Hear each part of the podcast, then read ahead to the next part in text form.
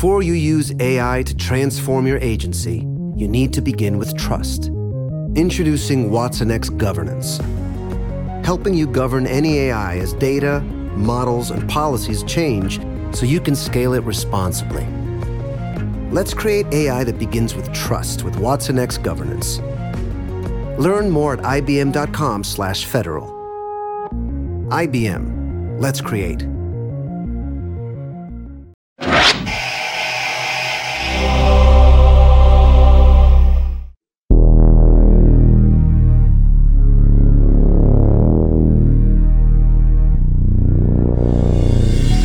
Bienvenidos a Lovecraft Country, el podcast de la nueva serie original de HBO. Mi nombre es Fiorella Sargenti.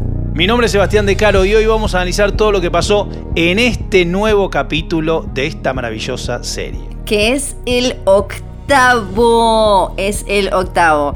Número 8. Shig a Bobo se llama y al principio como creo que en... Bueno, algunos nombres de episodios podíamos imaginarnos para dónde iba a ir.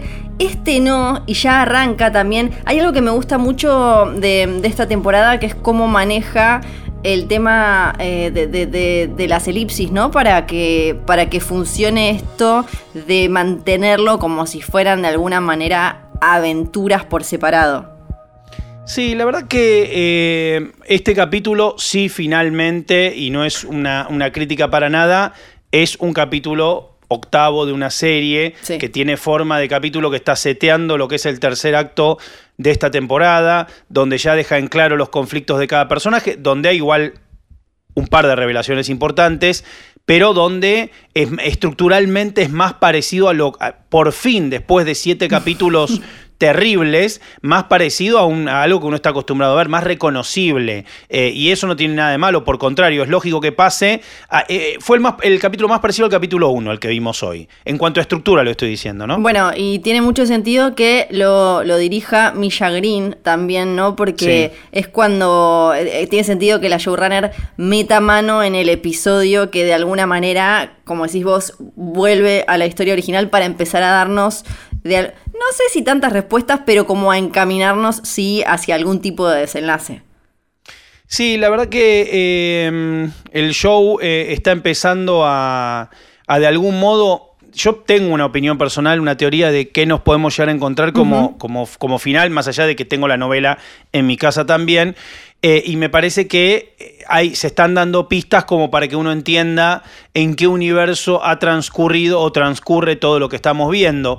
Por otra parte, eh, es un episodio particular que abre de un modo particular, ¿no? Con este, con este funeral, con este con estos, eh, digamos, eh, actos este, de, velorio, por así decirlo, que son eh, bastante particulares en la cultura afroamericana, pero ya, digamos, el, principio del episodio con el tema de Bananarama ya marca algo curioso. Primero porque es un, grupo de chicas, una, una, banda de chicas de la década del 80, para quien no conozca, su hit más grande fue Venus, que bueno, volvió con todo, fue un tema que tuvo varias versiones, y que bueno, este es uno de sus temas más reconocidos también. Y así comienza con una muerte y con un eh, funeral el, capítulo, ¿no? Sí, el de Emmett Till, que ahora sabemos era, era que, fue un joven de la vida real, un adolescente de 14 años, que fue asesinado en Mississippi el 28 de agosto de 1955 cuando se lo acusara de coquetear con una mujer blanca y su cuerpo fue eh, mutilado, golpeado. Por eso es que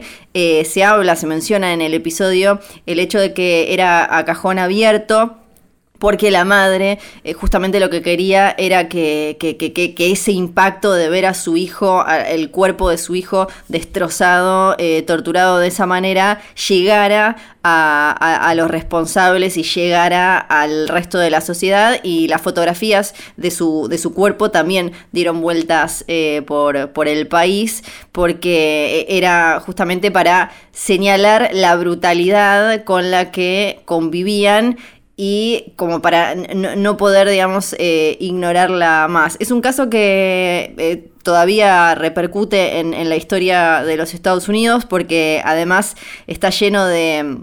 Eh, está lleno como es, muy es un ejemplo muy claro del racismo sistémico en los Estados Unidos desde la, la pata más em, cruda y, tremenda que es la muerte y eh, las golpizas, los linchamientos, las masacres y los casos después, cómo actúa la justicia, la prensa, el rol del marido, el rol de la mujer y lo que dijo y lo que dijo después.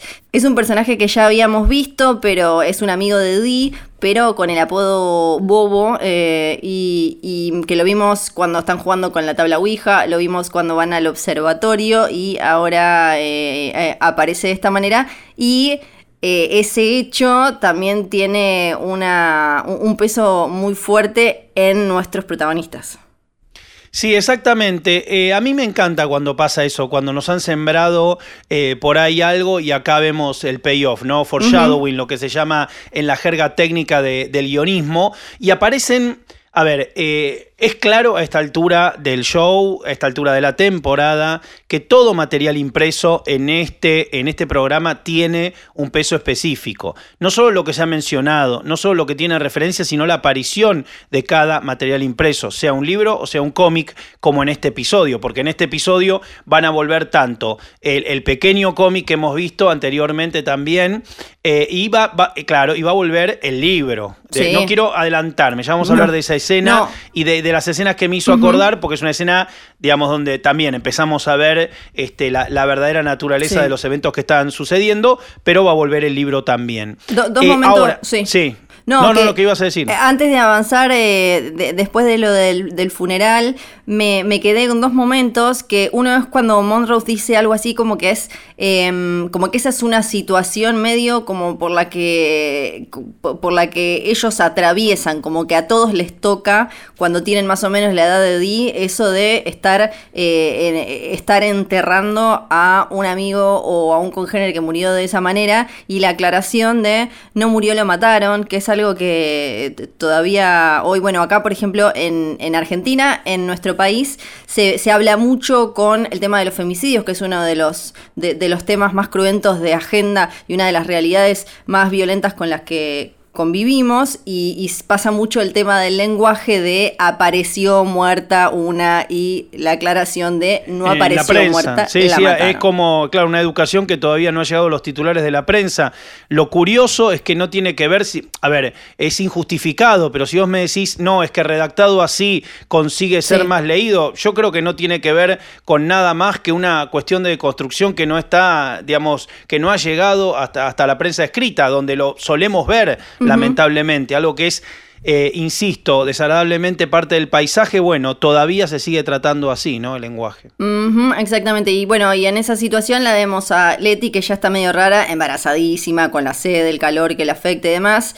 Eh, Adi muy, muy traumada, evidentemente. Sabemos, nos enteramos ahí que Hipólita no sigue, pasó una semana y todavía no volvió. Exactamente. Vemos, eh, yo quería mencionar también al calor como un personaje, porque cuando escuché el tema de Bananarama, dije, bueno, evidentemente hay una presencia muy fuerte de la idea del calor, va a haber fuego en el episodio, ya hubo fuego, esta es una serie bastante caliente en, todo sentido, pero digo, la idea de, temperatura es, es, importante, ¿no? Termina siendo un personaje y, es imposible no pensar en, en haz lo correcto, ¿no? Después vamos a ver una escena donde hay una referencia más directa, pero que es un día de calor en Nueva York, quien haya visto la película, acá nos encontramos en Chicago, pero, pero todo, toda la idea de la temperatura jugando y afectando a los personajes, ¿no? La verdad que eh, es... Em, es importante cómo atmosféricamente se construye el capítulo también en relación a eso. Que el calor siempre juega eh, también como un rol muy social con, respecto a, los cuerpos más sufridos, las clases trabajadoras. Me acuerdo de una escena del Gran Gatsby, ¿no? Donde ellos están en este día también eh, de, calor y van a Nueva York y esa cosa de cómo para los que más tienen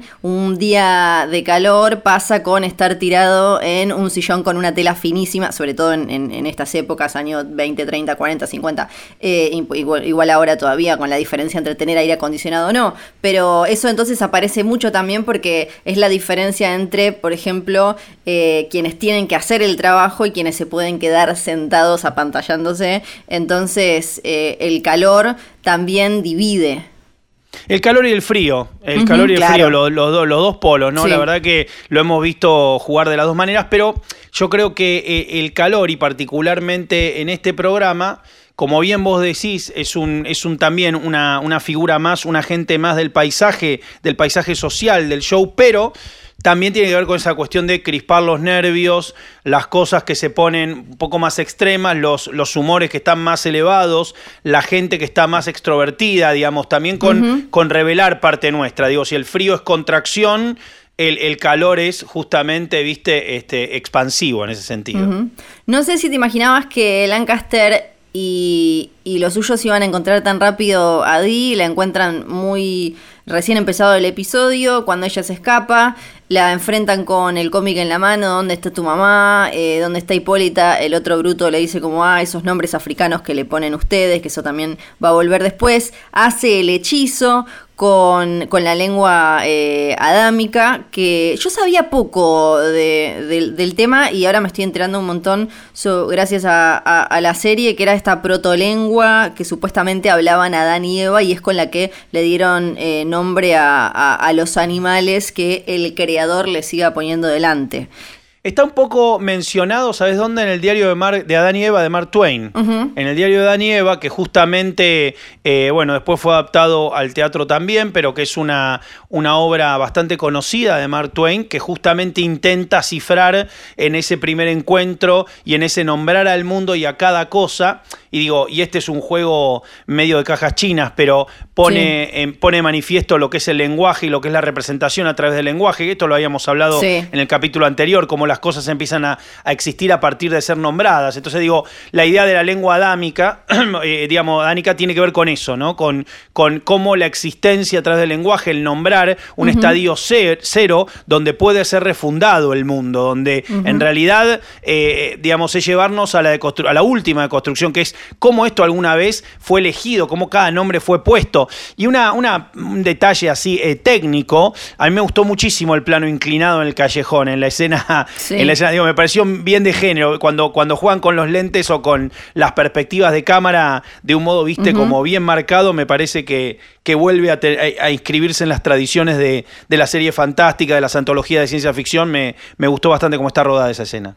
Y es una escena que la, podés recortar y me parece que es muy representativa de la serie sin ser de las más Em, como... Espectaculares. Claro, de las más gancheras en el sentido probablemente no aparezca en un tráiler si uno quiere eh, hacer como mucho ruido, pero es súper representativa de la serie porque tenés toda esta parte de mitología, esta parte que decís vos, que, es de, manejar mucho el lenguaje audiovisual para potenciar la, narración y la de eh, meter, eh, la, meter la coyuntura, porque aparece esta frase, recién algo decías, aparece la frase I can't breathe que dice Di, no puedo respirar que quizás en los últimos meses eh, la, escucharon más o la vieron más en los medios de todo el mundo después de la, de la muerte y, de todas las, eh, después las, las protestas y las marchas que hubo por el, asesinato de George Floyd, que fue eh, detenido por la policía en la calle y eh, fue lo, lo, lo, lo, ahogaron y no es la primera persona, estuvo el caso, incluso bueno, esto fue filmado antes de la muerte de George Floyd,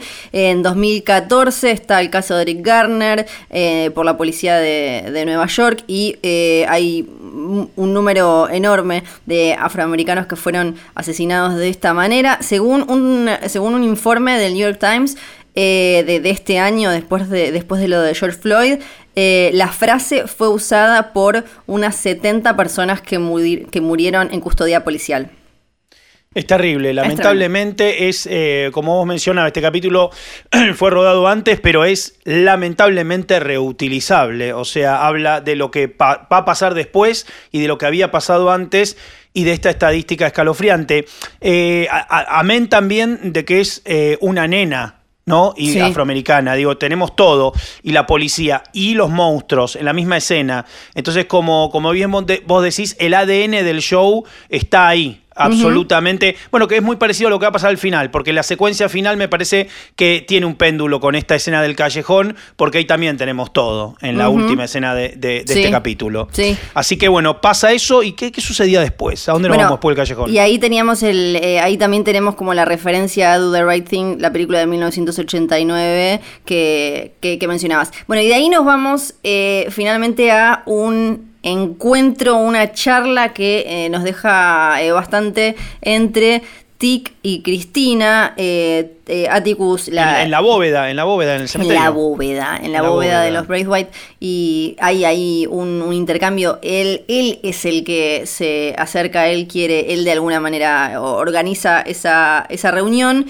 porque después nos vamos a enterar, bueno, que ya tiene como otra agenda, ¿no? Después de lo que no vimos que sucedió en el capítulo anterior, porque nosotros estábamos con Hipólita, ya cambió un poco, si bien él estaba en este mambo de, bueno, tengo que proteger a los míos, ahora ya, eh, ya hay otra cosa, hay otra motivación. Hay otra motivación, él le lleva la llave, le dice vos querés esto.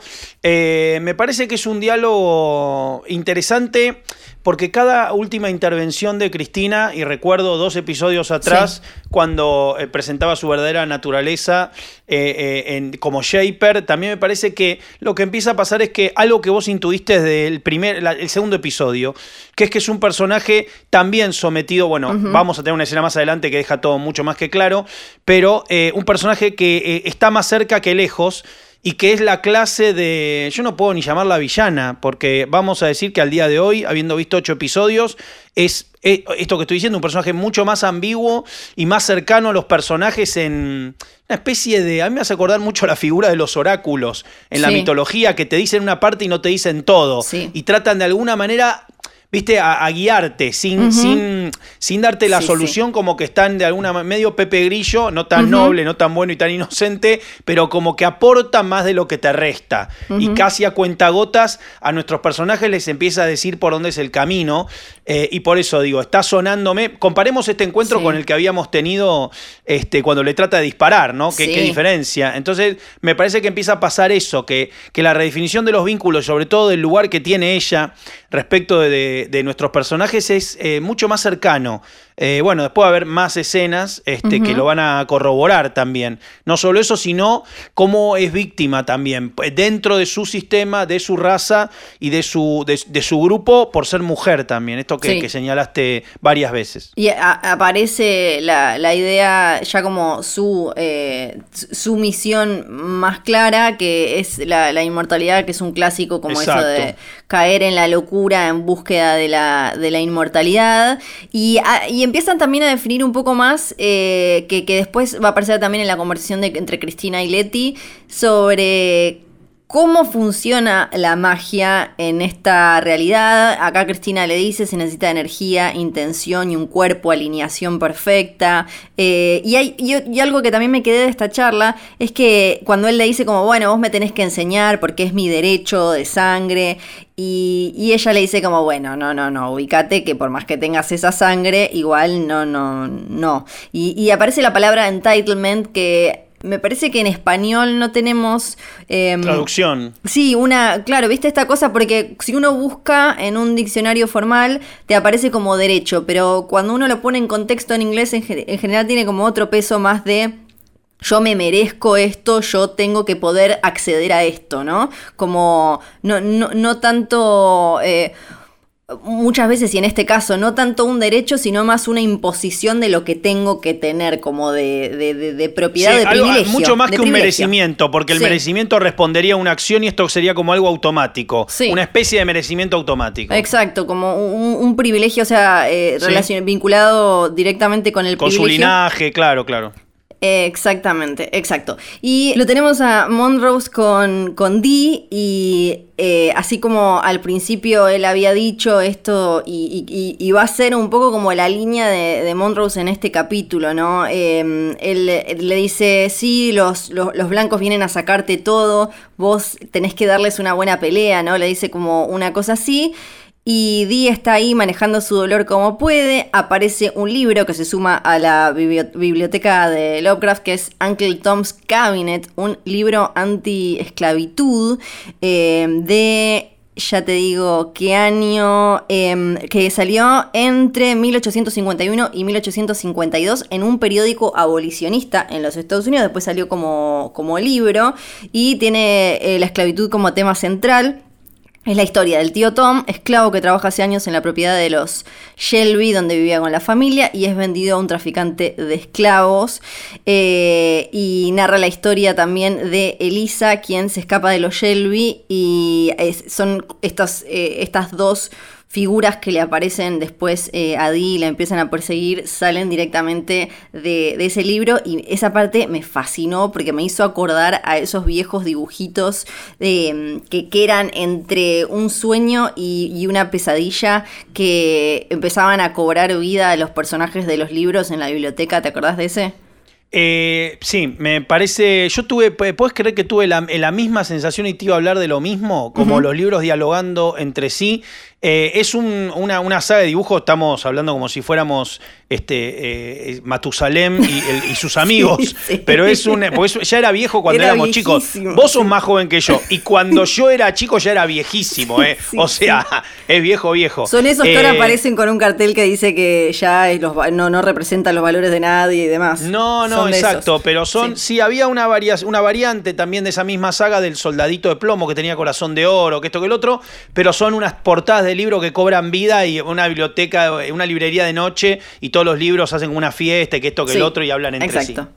Sí, eso. Y bueno, y la, canción que empieza a sonar, y todo se convierte muy en, una pesadilla infantil, por eso toda esta secuencia repartida de Dee siendo perseguida por esto, que tiene una cosa medio, nos, puede hacer acordar, porque hace no mucho vimos It, eh, capítulo 2, que se estrenó en 2019, por ejemplo, eh, con esta cosa, ¿no? De la pesadilla, sobre todo la pesadilla infantil vinculada con los dientes, las uñas. Eh, tenemos las chicas que saltan a la soga, tipo Naima on Elm Street también enfrente. Tenemos El Resplandor, la, las mellidas, tenemos Sass de Jordan Peele, tenemos todo. Todo, todo ahí mezclado. Y la canción que va sonando se llama Stop That Knocking, es de 1847 y está relacionada con eh, ese, ese género musical em, y, ese show que hacían eh, em, artistas blancos que se pintaban, que, hacían blackface en esa, en esa época. Eh, se llamaba Minstrel. La canción está relacionada con eso y es tal cual, eh, me hizo acordar mucho a, lo que hizo Jordan Peele en Nosotros con Lupita Nyong'o, con esa Lupita Nyong'o del otro lado, bailando y haciendo todas esas cosas. Eh, toda esa secuencia me pareció espectacular. Eh, es una, digamos, toda esta persecución que se da eh, yo creo, y acá lo conecto con, que la nena cuando, cuando aparece, aparece eh, Bananarama, es muy ochentas todo, digo, la bicicleta, el, o sea, por un momento dije, estamos viendo, como ya hemos visto, rock espacial eh, de, los, de los 60, el episodio anterior, digo, toda esta secuencia puede ser de esas películas de los 80 de terror donde había un, chico perseguido por espectros, sea cual sea la película. La verdad me dio todo ese apil, ¿viste? Como cómo la van siguiendo en la estación de tren, cómo se le aparecen, cómo se mueven, qué tipo de, vínculo y reacciones hay. Eh, y, me, volvió loco, hablando de, momentos y reutilizaciones, que esto, esto me parece un concepto realmente novedoso. Me parece una. Lo hemos visto varias veces, pero que sea un, trademark, que sea algo eh, directamente que define la personalidad del show, me parece increíble, que es la reutilización del discurso de la nena de 11 años. Esa secuencia me parece preciosa. Preciosa. Sí, sí, sí. Sí, ahora eh, vamos a hablar un poco más de eso. Y tenemos otra novela que, con la que todavía no nos metimos, que es la de Ruby, que está con, William. Llega ahí a la casa William barra Cristina y eh, está obviamente ella también muy compungida y, está como muy nerviosa por todo lo que está pasando. Pero como está en la casa de él, está en la parte blanca de la ciudad, como bien se lo, se lo aclaran apenas ella está tratando de entrar. Y vemos más de esa, de esa relación entre ellas dos y lo que busca cada una de la otra. Sí, la verdad que mm, a mí me. cada vez que las veo y veo cómo, cómo van progresando los diálogos y qué es lo que se charla, siento lo mismo que me pasa con la mayoría de las escenas de este episodio. Que es que los personajes empiezan a mostrar que nada era tan claro. Digo que otro, otro hallazgo también del, del show, al, día de hoy no tenemos un malo. O sea, quiero decir, lo que tenemos son personajes con intereses distintos que no terminamos comprender todo. Digo, las agendas completas casi de ninguno. Entonces, cada vez que hay un diálogo, si bien te aclaran un par de posiciones que van tomando, los diálogos yo podría dividirlos en, pero fíjate que es una estructura casi similar en todas las escenas que hemos repasado hoy.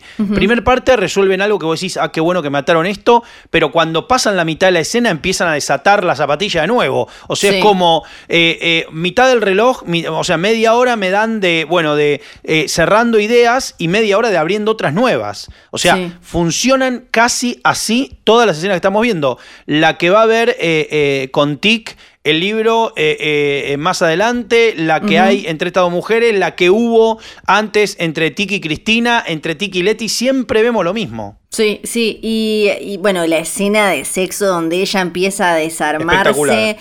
Eh, el plano es cuando le cae la cara de costado y ah, queda de un lado y del otro. Es el, plano de la escena. Sí, espectacular. Y, después, cuando vos decís como, bueno, listo, e, esta parte ya no me puede dar más en este capítulo, se viene ese, esa conversación donde Ruby le habla de que vos nunca vas a entender, donde básicamente lo que le pide es un mínimo de empatía, ¿no? Donde ya eh, la serie como que baja y, quizás nos, eh, donde, donde se pone un poco más eh, directa y nos subraya lo que de, de, diferentes maneras viene diciendo, que le dice, yo estoy acá sintiendo todo esto, vos, a vos no te pasa nada, quiero que te sientas culpable por sentirte segura, por poder ir a cualquier lado, y que le dice que no, que, que, que que hoy ella se, puso como mujer blanca, como la mujer blanca que, toma el cuerpo, porque no quería estar con un tipo blanco.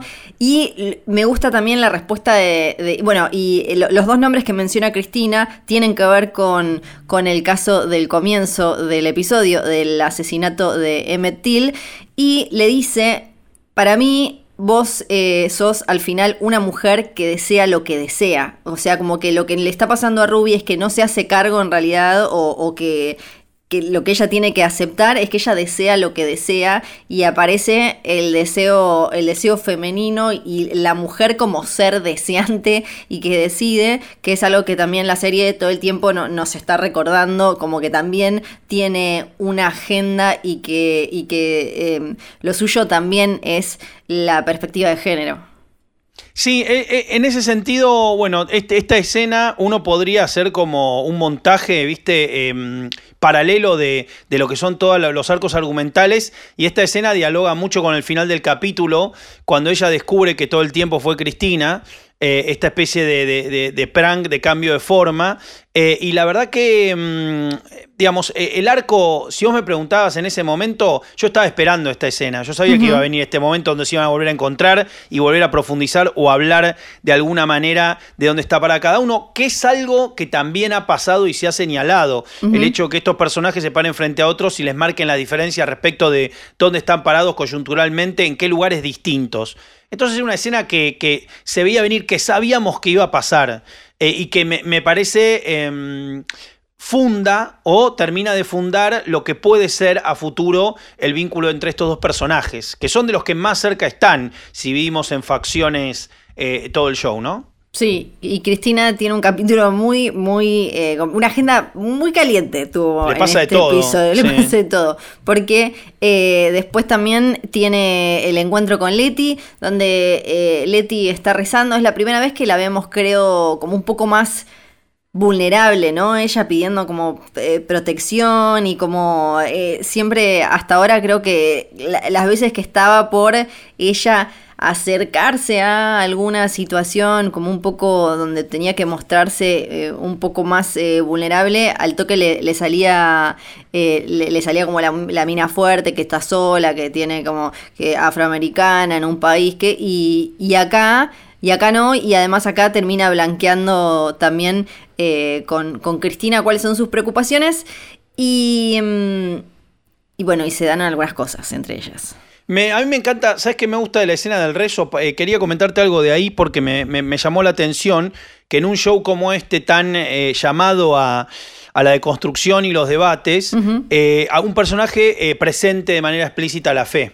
Digo, quiero decir, en, un, lugar, ya habíamos visto igual iglesia, ya habíamos visto alguna cosa así, pero un personaje pidiendo, y bueno, y creo que tiene que ver con la idea de que las instituciones no te roben la idea de la fe, como que eso no es propiedad de una institución y que vos lo podés seguir teniendo. De hecho, bueno, esto tiene que ver con una cuestión eh, de lo que son este, e, ese tipo de, iglesias afroamericanas o protestantes donde no hay figuras, no, no es como a lo que estamos acostumbrados para nosotros una iglesia, ¿no? Plagada de figuras, siete caídas, Cristos por todos lados, em, eh, Virgen María y que esto que el otro. Bueno, no se ve nada, eh, digamos, nos damos cuenta que está en un lugar evidentemente religioso, que está rezando, digo, eso no hay duda, pero eh, cierta cosa ascética, o sea, cómo está presentado, me parece que también eh, tiene un comentario breve en eso, ¿no? Como que la fe no es cuestión institucional, es cuestión personal, y me parece algo brillante de alguna manera, ¿no? Me parece como que, que termina también de hacer justicia por ese lado, porque me parece una idea luminosa eh, para, para promover o en tal caso para poner encima de, encima de la mesa, ¿no? y, y, además, de manera explícita, charlan sobre la diferencia entre magia y religión, entre pensamiento científico y fe, ¿no? Que es como toda la, y, bueno, y le metemos ciencia y son como los tres ejes de la serie y cómo juega y qué es lo que le diferencia y le dice y, que tiene que ver con también con esto que decís vos, como la fe institucionalizada y, y, por te otro sumo lado... El arte, te sumo el arte también a la, a la, alquimia de los elementos que estamos mencionando. El arte también creo que eh, empieza a tener límites como, como debe ser, ¿no? Límites borrosos entre fe, entre ciencia, entre eh, eh, magia, ¿no? Es como, como si fuera parte de, esta, eh, de esta mezcla alquímica starter, como para empezar. Sí, Leti llega ahí después de que apareció Gia y se, se entera se entera qué es lo que estuvo haciendo Tik en su momento en Corea, se entera que Tik eh, de alguna manera sabe que se va a morir, que hay algo ahí, y aparece, ¿te imaginas? te aparece la ex de tu actual, estás embarazada y te dice, bueno, cuando a mí me salen, cuando tengo sexo, me salen nueve colas de un zorro mágico que absorben la, energía vital del, del, chabón, que ya ahora estoy, le dice como ya están los 100, y veo cuando alguien muere. Y Tic no lo maneja bien igual, no lo maneja bien. No, no lo maneja bien. Eh, esto me, gustó porque sentí por un segundo, y en esta escena en particular y la escena posterior de Tic y Leti, sentí que estaba viendo la novela, ¿viste? Ahí me sentí, bueno, listo, hoy estamos viendo la extraña dama, ya está, hermano. Estamos viendo, vino la otra, el canto, porque es la típica escena y bien está que pase así también, digamos, que los personajes se humanicen en ese sentido y que uno vea una escena de eso, que es, que es lo que sucede, si bien están todos estos elementos que estabas mencionando también en, tu relevo, es lo que, lo que termina pasando, ¿no? ¿Y qué haces acá? ¿Qué haces acá? Es que te ama, le dice ella, como pam, pam. Sí, tremendo. Entonces, bueno, eh, se va Leti y. Claro, Tic tampoco lo maneja bien porque ahora sabemos, él se enteró del embarazo de Leti porque el portal lo llevó al futuro. Esto lo sabemos de, de, todo de toda su charla con, con y de todo lo que va a pasar en este capítulo con su papá. Que bueno, hablan de la mamá, hablan de Dora. También hay otro momento eh, en esta serie de donde es clave el, lenguaje y cómo eh, le da, el, maneja o, refleja eh, la, la realidad cuando dice, cuando están hablando de Dora, de la mamá de Tic y dice, ella perdió a todos en los riots, dice como en las protestas, está hablando de Tulsa y después dice en la masacre, él se, se corrige, ¿no? Como eh, eh, eso que hablábamos antes de el lenguaje a la hora de hablar de, todo este tipo de casos. Y le dice bueno decir, la diferencia de decir la diferencia de que es un riot para el que no, no está muy acostumbrado en diferencia a diferencia de decir una masacre. Un riot sería algo claro una protesta que fue que en tal caso fue un, daño colateral. Claro. Y una masacre nos vinieron a atacar y a matar exacto una, una masacre habla de alguien tiene un poder eh, alguien está claramente en una situación de poder y viene y, asesina a, alguien más. Y eh, bueno, eh, que eso fue lo que sucedió. Y, pero claro, eh, durante mucho tiempo fueron los, los riots, o sea, los desmanes, las protestas y no la masacre como, como tendría que ser. Y entonces aparece ahí es cuando se vuelve ya full meta la serie. El libro que habíamos visto, Tick tiene Lovecraft Country en sus manos y lo escribió su hijo. Y lo escribió su hijo. O sea, las dos cosas. Pues nosotros, eh, ¿te acordás? Habíamos, lo habíamos Sí. visto volver del, del- del futuro. Sí. Eh, este, Robert Zemeckis, un saludo, lo habíamos Sí. visto. Y él vuelve y vimos un poco el libro que decíamos, ¿pero quién lo escribió? Se ve que dice Freeman. Se ve que dice, ¿qué- ¿quién lo escribió? Bueno, y acá vemos. Este, en- la solapa del libro, la foto de un joven que, ¿no? Este, que evidentemente una cosa medio este, eh, Terminator también, eh, y que evidentemente lo escribió su hijo. Ah, y acá viene el, el- el gran chiste, ¿de dónde lo sacó? ¿Qué vio en todo ese viaje? Digamos, Sí. cosas que, que no sabemos. Nosotros vimos el otro viaje, pero bueno, ahí empezamos a entender, por eso digo, me parece que esta escena, que te voy a llevar a otro lugar también, para mí tiene mucho de la escena de, de Michael Corleone con, con Vito, ese último diálogo Sí. que están sentados de una manera similar ahí en el... Es muy, muy Sí. linda la escena, me parece una escena muy, eh, muy cálida, ¿viste? Muy, muy sensible sin ser una, una cosa así este, melosa. A mí me gustó mucho. Me parece un gran encuentro, sobre todo eh, habiendo recordado lo que pasó la última vez que los vimos juntos, ¿no? Digamos, quiero decir, el Sí. desastre o cómo se han tratado eh, la última vez que le gritó en la cara y demás, y antes habiéndolo golpeado. Entonces digo, me parece que es este, una muy linda escena y que abre una puerta, una puerta, este donde podemos Sí. empezar a especular por qué vemos lo que vemos, la lógica que tienen los eventos que se suceden, digo, hasta qué punto esta caja china es una caja china dentro de otra y cómo, ¿no? Este, qué es realmente el lugar en el que estamos, digo, un montón de preguntas que empiezan a aparecer eh, con este gesto tan simple de que alguien se saque un libro de la cintura eh, Sí. y, le- y se lo dé a otro personaje y le diga, ese es mi hijo el que lo escribió. Sí, y bueno, y después cuando tratan de, de llevar a- adelante, Tic entiende que eso es como una eh, versión alterada de la realidad, que es como un poco como la nuestra, le dice, pero no, bueno, esta es, esta es, es hombre allá, están los blancos que están protestando, y lo que sabe es que Cristina lo quiere sacrificar eh, durante el equinoccio de otoño que se viene, que es de unos días, tratan de hacer el, el- el hechizo, ahí se entera también que el papá eh, es disléxico y le dice como otra cosa más te vas a guardar papá, pero por favor, hasta esta Sí, altura, claro. Aparte me lo avisás ahora, como cuando tenés que leer las que, palabras. tenés- que es clave para ver si vamos Era a- gangoso, para, tengo un problema en el habla. Claro, pero papá, eh, por favor. Y, y ya vamos, vamos cerrando cada historia eh, de, de este capítulo. La teníamos a Cristina que venía de, de, hablar, de, de estar con Leti en la iglesia, marca de Caín, este hechizo que, que le dice fui la primera en eh, darse cuenta que también podía usarse, ¿cómo es que le dice? Para sanar o para curar algo en la panza que a mí personalmente no me terminó de quedar en claro si es de protección o de otra cosa.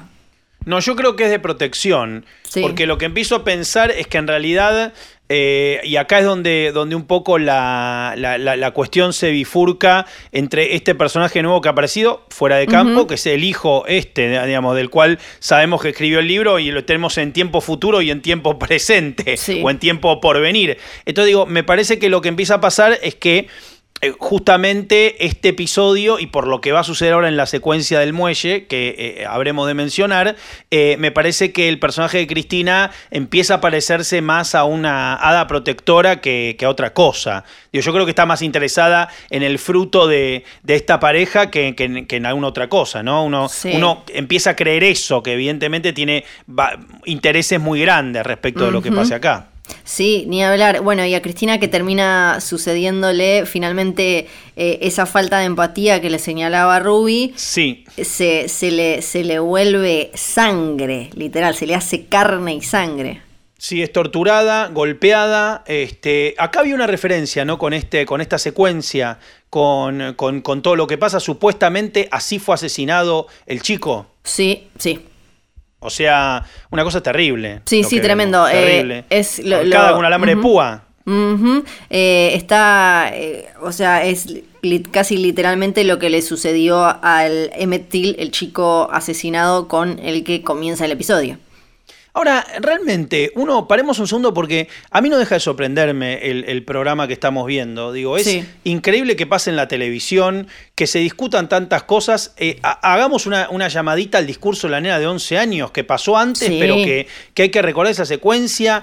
Cómo reutiliza la realidad. Yo realmente eh, pocas veces lo he visto, por no decirte nunca. Digo, me parece que están inventando un género nuevo. Eh, que sí, es sí, sí, eh, una especie de, de ser un DJ de la historia contemporánea y coloquial. O sea, me lo imagino hecho, y esto invito a los amigos que están en Argentina, en otros países de habla hispana o que nos están escuchando de México. Imagínense su comunidad, su ciudad, sus crímenes, sus dramas, sus temas atravesados por estas mitologías. Y realmente uno dice, claro, a nosotros nos impacta. Me imagino lo que debe ser tener esta historia eh, como afroamericano en- marcada en tu familia y de repente verla re- representada y rediscutida de esta manera en un programa de televisión así. Entonces realmente es como un género en sí mismo, porque da ganas de que cada país o cada pequeña comunidad tenga un show así.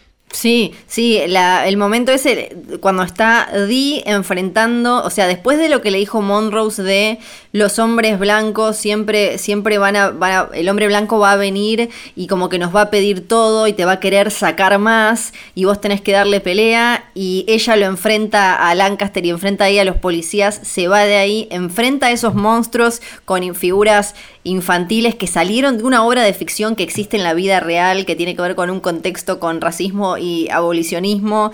Y a la vez suena el audio, como decías, de Naomi Wadler, una, eh, una joven activista contra eh, el, el- uso de, armas en los Estados Unidos.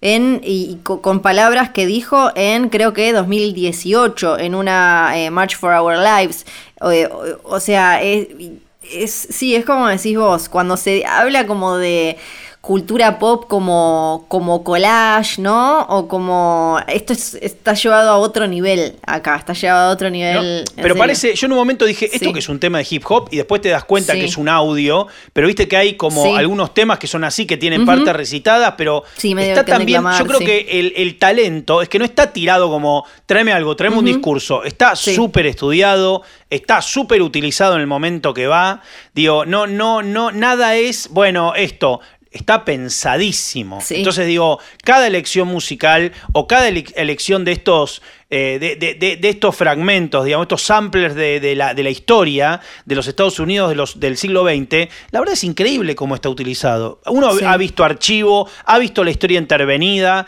en, en algunas películas, pero nunca había algo así. Que me hace pensar más en un DJ que, en una cuestión este, eh, ¿no? de, de, de- de stock, de footage stock, de poner así cosas que han pasado en la vida. Sí, además en, en una serie que eh, vive reflexionando y, y girando alrededor del lenguaje, otra cosa que hace Dee es dibujar, ¿viste? Como que para de alguna manera quitarle el poder a esos monstruos, ¿viste? Cuando empieza a, a dibujar eh, esas cosas que ve después cuando se da cuenta que nadie más que ella eh, las ve, que Sí, también es como esto, así como Cristina no veía el dolor o no le importaba el dolor eh, de, de- sufrimiento de Ruby y de una parte enorme de, de la sociedad.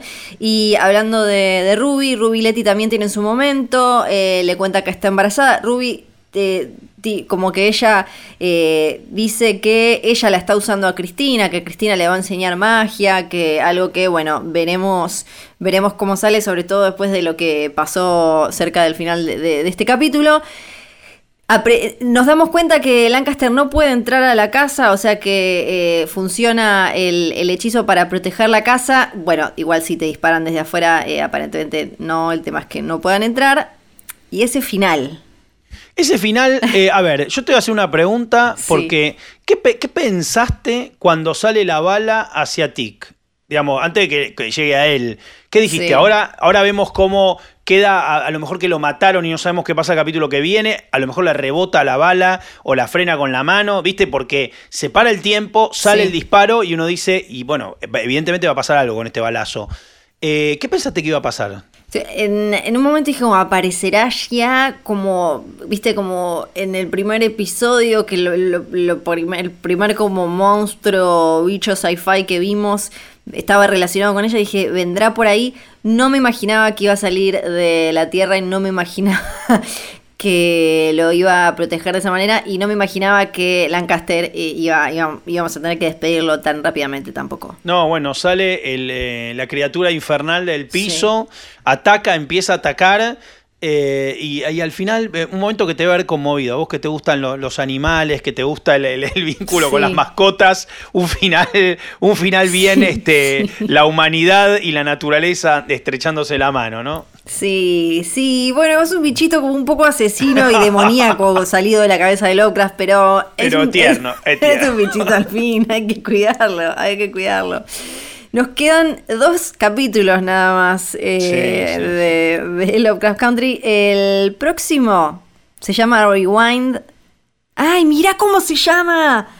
Se llama Rewind 1921, o sea, ir para atrás 1921. No voy a decir nada más, eh, no quiero ni que juguemos a tratar de spoilearnos, así te lo voy a decir. Eh, no, no, no juguemos a nada. Apareció la gorra de béisbol también, digo, en- en- conectando Sí. con el episodio 1, no lo habíamos dicho, pero, Claro, pero ¿verdad? está, la, está la gorra de, de los Chicago, digamos, eh, de, este, de este jugador de béisbol que fue el primer fichado en las grandes ligas. eh, siendo afroamericano y que era una estrella total, así que se empiezan esas iconografías que vimos en el primer momento del capítulo 1, empiezan, vuelven a- a estar aquí. Sí, y ya que decimos 1921, vamos a decir también una vez más, vayan a ver Watchmen si no la vieron. Por favor, tienen la temporada ahí esperando en HBO Go con un montón de otras series maravillosas, pero... Sí, que le fue también eh, en, las- en los premios Sí. y aparte es que medio primo hermana, es como Sí. em, se han convertido en un combo, ¿no? Sí. Watchmen y Lovecraft Yo Country. no sé si van a llegar a ver toda la temporada para el capítulo que se viene de Lovecraft Country, pero me parece que va a servir, me parece que se van a complementar todavía más.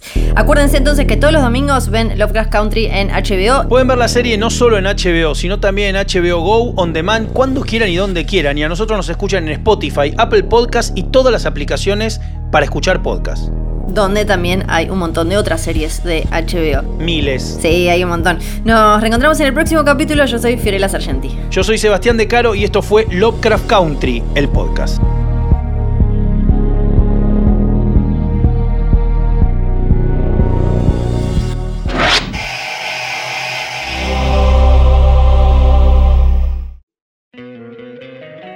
Encantaría tener 100 dólares extra en tu bolsillo? Haz que un experto bilingüe de TurboTax declare tus impuestos para el 31 de marzo y obtén 100 dólares de vuelta al instante. Porque no importa cuáles hayan sido tus logros del año pasado, TurboTax hace que cuenten. Obtén 100 dólares de vuelta y tus impuestos con 100% de precisión, solo con Intuit TurboTax. Debes declarar para el 31 de marzo. Crédito solo aplicable al costo de la presentación federal con TurboTax Full Service. Oferta sujeta a cambios o cancelación en cualquier momento.